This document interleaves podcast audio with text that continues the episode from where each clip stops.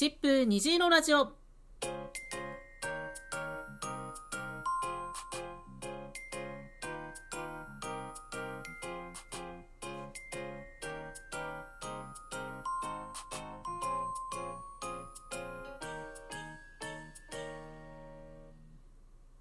どうもこんにちは。シップ虹色ラジオ第68回のお時間です。お相手はシップスタッフのあずきです。シップに関する様々な情報やセクシャリティ、ジェンダーに関するお話をリスナーのみんなからのお便りを紹介しながらラジオトークと Spotify を通じて毎月2回お届けしています。というわけで今回のトークテーマはこちら。甘い、苦い、みんなの初恋エピソード。あなたの初恋はどんな味がしましたか？小箱に大事にしまっておきたいような甘酸っぱい初恋も、とうに捨ててしまったほろ苦な初恋も、みんなの初恋エピソードを募集しました。今回も最後まで楽しんでいってください。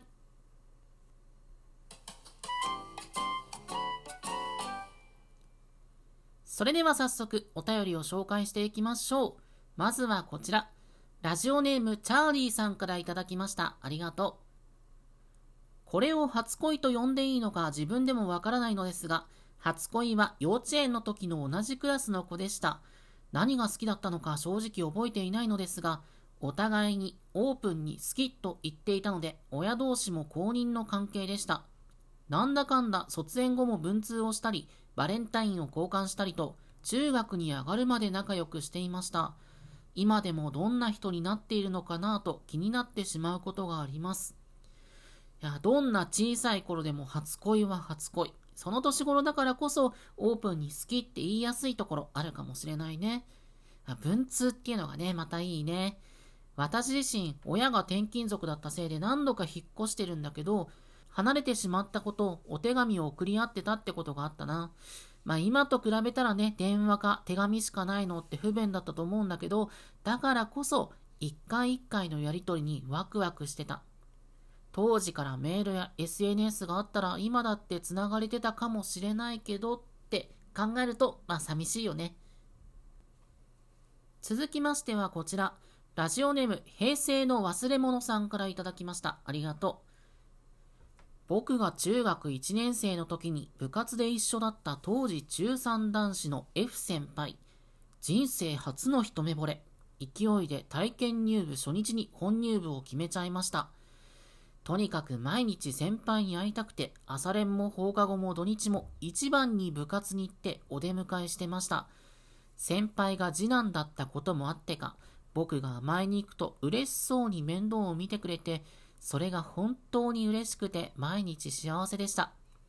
先輩が引退した後も3年生のクラスに通って先生にもお前ら兄弟かよって言われるくらい一緒にいました。好きという気持ちを伝えることはやっぱりできなくて、でもずっと憧れてます。どうやったら先輩みたいになれますか？なんて言ってみたり。結局、卒業するまでそんな感じで、卒業後はもう会えてません。あれからもう10年以上経ちましたけど、先輩を超えるスキピには出会えてないですね。初恋にしては甘すぎた経験でした。どこかで元気にしてるといいな。いや、当時のワクワクドキドキが伝わってくるお便りありがとう。11と中3ってことは、引退した後も含めたら、関われたのは1年ってことだよね。このお便り読んでるとその1年間がすっごく濃密な時間だったっていうのがわかるね。毎日お出迎えするのほんとすごいな。思いの強さが見える。私だったら到底無理だね。まあ、優しい先輩でほんとよかったよね。どうやったら先輩みたいになれますかっていう返事を、その返事をぜひ知りたい。チャーリーさんのお便りとかもそうだったけど、その後のお相手の幸せを願ってる感じがすごくいいな。好きだからこそ幸せでいてほしいよね。そしてこちらはラジオネームブルーさんからいただきました。ありがとう。自分の初恋エピソードは中学生の時に先生を好きになったことです。当時は自分がレズビアンだとは自覚していなかったんですが、すごく好きな先生がいて、直接だとなんだか逆に緊張してうまく話せなくて、でもいつも目で追ってしまうみたいな感じでした。でもある時、休日にショッピングモールでその先生と別の男の先生が仲良さげに買い物をしているところを見てしまって、なんだかよくわからないけどショックだった思い出があります。自分の気持ちが恋愛だともはっきり分かっていなかった当時、なんでこんなにショック、動揺しているんだろうと自分でもよくわからなかったのを覚えています。いや、よりによって職場恋愛か。いや、好きな人が別の人と楽しそうな様子を見るっていうのは辛いよね。うん、ただでさえ見ちゃいけないものを見ちゃった感じもするだろうし、まあ、ほろ苦な思い出だね。素敵な先生だったんだろうな。叶わぬ恋と分かっていても、好きって気持ちまでは否定できないよね。あ、全然関係ない話で、私はちなみに男子校出身なんだけど、数少ない女性の先生たちは、学校文化に馴染めば馴染むほどみんな言動が男勝りになっていったっていうのを思い出した。あれは男子校での処世術なのかもしれない。最後はこちら、ラジオネームにゃさんからいただきました。ありがとう。あずきさん、こんにちは。私の初恋は思い返せば小学生の時、バスケ部の女の子でした。小学校って運動ができるだけでかっこよく見えてモテますよね。でもその子はバスケが上手いだけでなく、落ち着いてて、優しくて、天パで、髪がくるくるしてて、可愛くて、真面目でかっこよかったです。のろけてすみません。でも、当時の自分はその気持ちを恋愛とは思わずに憧れだと思ってました。自分がレズビアンだと自覚するのはずっと後の高校2年くらいの時です。うん、これも好きなところがぎゅっと詰まったお便りだね。ありがとう。スポーツのできる子がモテる。これはね、小学校あるあるだよね。バスケっていうのもまたポイント高い。特に同性を好きって思うとき、恋愛としての好きなのか、憧れとしての好きなのかっていうのがよくわかんないことってあると思う。ちなみに私の小学校にはなぎなた部があったんだけど、部員の女の子がまたかっこよかったんだよね。型がピシッピシッって決まるごとに絵になるっていうか、今振り返ってみたら、あれは恋愛的な意味じゃなくて憧れの対象だった気がする。まあ、結局、なぎなたはやったことないけどね。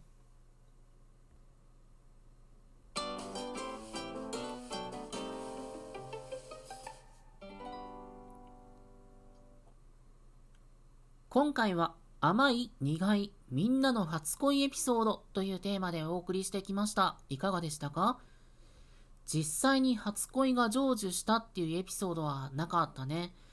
特にセクシャリティが合う者同士で出会うコミュニティを持ってないうちは恋が成就するっていうこと自体高いハードルがあるのかもな。